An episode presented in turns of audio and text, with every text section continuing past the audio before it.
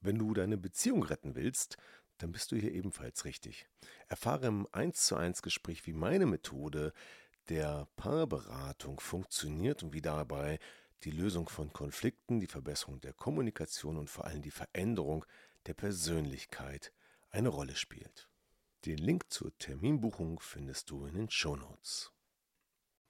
Ja, und in diesem Podcast wird es gefährlich, denn es geht um Giftspritzen und Brandstifter.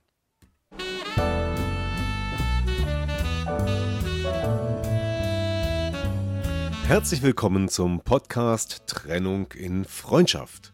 Mein Name ist Thomas Hahnreit. Schön, dass du meinen Podcast hörst. In diesem Podcast geht es um friedliche Trennungen, um Versöhnungen, Konfliktlösungen und andere Beziehungsthemen. Viel Spaß dabei!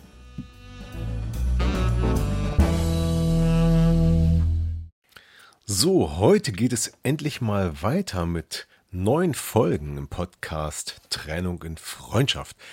Ja, ich habe mal eine kleine Pause eingelegt und mich mit anderen Dingen beschäftigt. Und aber jetzt gibt es wieder regelmäßig neue Folgen. Und heute geht es um das Thema Giftspritzen und Brandstifter. Ja, dazu erzähle ich eine kleine Geschichte. Es geht um Frank und Vera. Frank und Vera waren schon lange zusammen, aber jetzt hatten sie sich getrennt. Der Grund für die Trennung war, dass sie sich einfach auseinandergelebt hatten. Die Kinder waren schon älter, 17 und 19 Jahre alt, und so beschlossen sie sich, auf friedliche Art zu trennen und jeweils eigene Wege zu gehen. Kurz nachdem sie das äh, ausgesprochen hatten, passierten jedoch bestimmte merkwürdige Dinge. Frank wurde beispielsweise aus einer WhatsApp-Gruppe im Freundeskreis kommentarlos entfernt. Und er wurde sogar von manchen blockiert. Auf der Straße bemerkte Frank, dass einige Menschen, zum Beispiel die Nachbarn rechts, ihn nicht mehr grüßten und betreten zur Seite schauten. Und die Schwiegereltern von Frank waren ebenfalls irgendwie reserviert und ähm, haben ihm gar nicht mehr zum Geburtstag gratuliert, ähm, was sonst immer der Fall war, was sehr merkwürdig war. Und auch einige Kumpels von Frank sprachen plötzlich abfällig über Vera und meinten, er sollte doch froh sein, sie endlich los zu sein. Frank sagte ihnen, dass sie sich einvernehmlich getrennt hatten und dass er sich diese Haltung von ihnen verbiete. Dennoch, ja, diese Veränderung in seinem Umfeld ähm, machte ihm zu schaffen. Er machte sich schon Gedanken darüber, warum ist das so?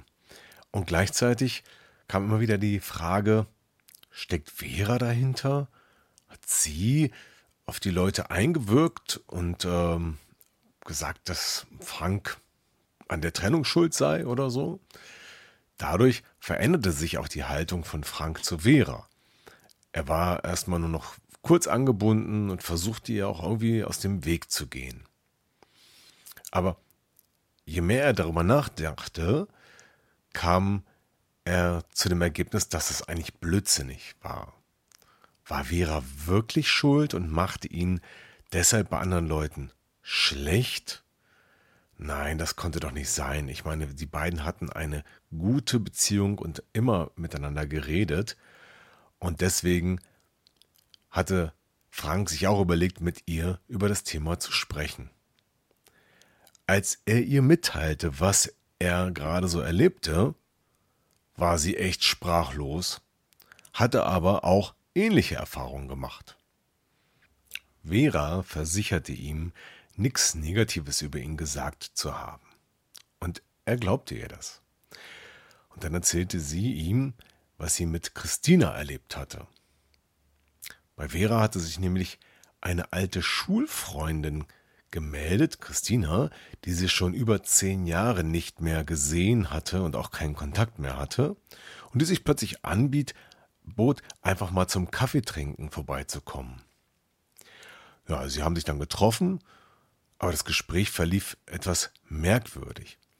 Denn obwohl Vera ihrer Freundin erklärte, dass sie sich einvernehmlich getrennt hatten, betonte diese immer wieder, dass sie sich auf gar keinen Fall über den Tisch ziehen lassen solle und dass Männer da einfach nur Schweine sind und die Taktik der einvernehmlichen Trennung wählen würden, um Unterhalt zu sparen und andere für sie persönliche Nachteile zu vermeiden.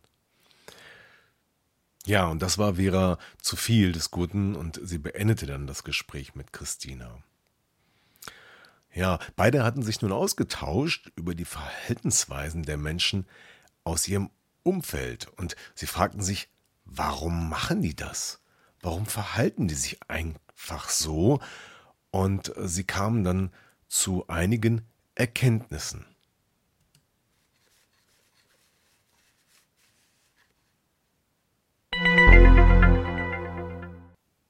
Ihre Erkenntnis Nummer eins war, einige wollen eigentlich nur helfen.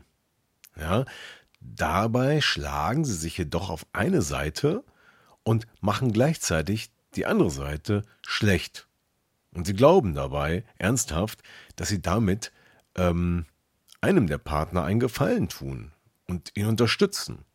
Dass sie gleichzeitig dabei wie eine Giftspritze wirken und den anderen schlecht machen und gleichzeitig sogar die Beziehung der beiden zueinander verschlechtern können, das ist vielen überhaupt nicht bewusst. Sie wollen sich letztendlich nur auf eine Seite schlagen, um äh, Beistand zu geben und äh, gleichzeitig mit der Unterstützung, ich helfe dir und ich bin gegen den anderen, zu signalisieren, dass sie helfen. Aber das tun sie nicht wirklich, denn gleichzeitig geben sie ja nach außen auch überall die Botschaft weiter, der eine ist gut, der andere ist schlecht. Und insbesondere wenn die Kinder sowas merken, ist das ganz, ganz negativ, weil sie dann nicht mehr mit der Situation klarkommen, wer ist jetzt hier gut und wer ist schlecht. Und sie brauchen ja beide Eltern für sich. Ihre Erkenntnis Nummer zwei war, dass einige Menschen sich in ihren Werten verletzt fühlen.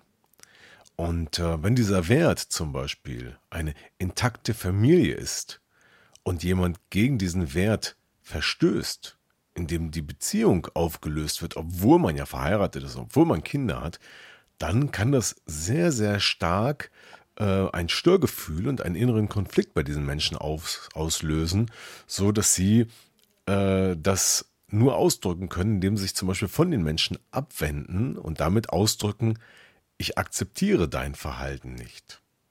Und vielleicht wollen sie auch in ihrer Verletzung der Werte auch Gerechtigkeit für den einen oder anderen, weil sie glauben, einer wäre der Böse. Ja, der Mann ist vielleicht der Böse, weil er gegangen ist. Und dann ist ihr Motiv eigentlich nur Gerechtigkeit zu wollen und, naja, sich dann wiederum auch auf eine Seite schlagen.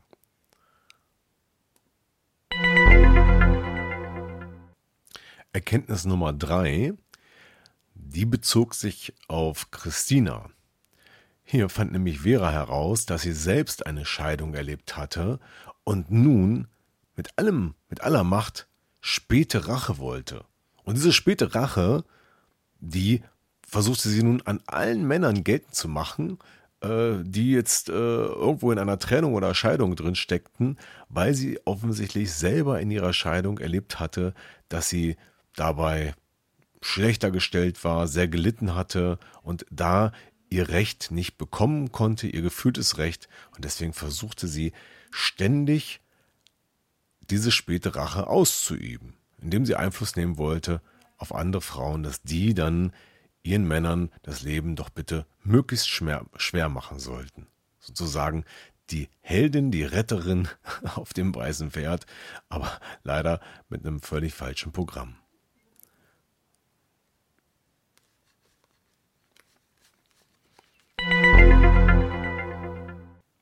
Ja, es war gut, dass die beiden über das Thema gesprochen hatten. So konnten sie beide erkennen, dass sie nicht gegeneinander gearbeitet haben, sondern dass das einfach eine gewisse Eigendynamik von außen, aus dem Umfeld angenommen hatte, wie sich die Menschen verhielten. Und das führte dazu, dass sie da ihr Vertrauen gegenseitig behielten. Sie überlegten nun, wie sie damit besser umgehen konnten und vereinbarten, einfach in ihrem Umfeld, Bekanntenkreis, Familie, nochmal deutlicher die Trennung anzusprechen, zu erklären, was da vorgefallen war, warum sie sich trennen und die Leute auch wirklich darum zu bitten, sich nicht einzumischen, denn die beste Hilfestellung besteht einfach darin, sich nicht einzumischen und beide gemeinsam zu unterstützen. Und nachdem sie das getan hatten, änderte sich auch das Verhalten, insbesondere bei der eigenen Familie, und die ähm, Ablehnung der Schwiegereltern nahm ab. Nur bei der Schulfreundin Christina hatte das nicht funktioniert, denn diese Verletzung wirkte offensichtlich bei ihr so tief nach, dass das Programm Alle Männer sind schlecht bei ihr nicht aufzulösen war. Sie war davon nicht abzubringen und ähm, sie wünschte einfach nur Vera viel Glück und dann wirst du schon sehen, wie, was du davon hast. Mit diesen Worten endete dann auch dieser Kontakt wieder. Ja, und damit sind wir auch schon wieder am Ende angekommen. Diese Podcast-Folge über Brandstifter und Giftspritzen. Ja, wie ist denn deine Erfahrung oder wie sind eure Erfahrungen im Zusammenhang mit Menschen außerhalb ähm, also aus eurem Umfeld, Familie, Freunde, Bekannte, Nachbarn, wenn es um die Trennung geht. Habt ihr auch ähnliche Dinge erlebt? Wie hat euer Umfeld reagiert? Und ähm, wie habt ihr die Trennung nach außen kommuniziert? Gab es auch Menschen wie die Christina oder gab es sogar noch andere Erlebnisse und Geschichten? Und was würdest du den Hörern noch gerne mitteilen, wie man mit dieser Situation umgehen kann? Ja, Schreibt doch mal in die Kommentare, was euch dazu einfällt und was ihr dazu erlebt habt. Ich freue mich darauf und ich bedanke mich fürs Zuhören. Schön, dass ihr dabei wart und bis zum nächsten Mal im Podcast Trennung in Freundschaft sagt Thomas Harnight. Alles Gute, bleibt gesund, bis dann. Ja, das war wieder ein Podcast aus Trennung in Freundschaft. Gemeinsam Lösungen finden. Vielen Dank fürs Zuhören und bis zum nächsten Mal, dein Thomas Harnight.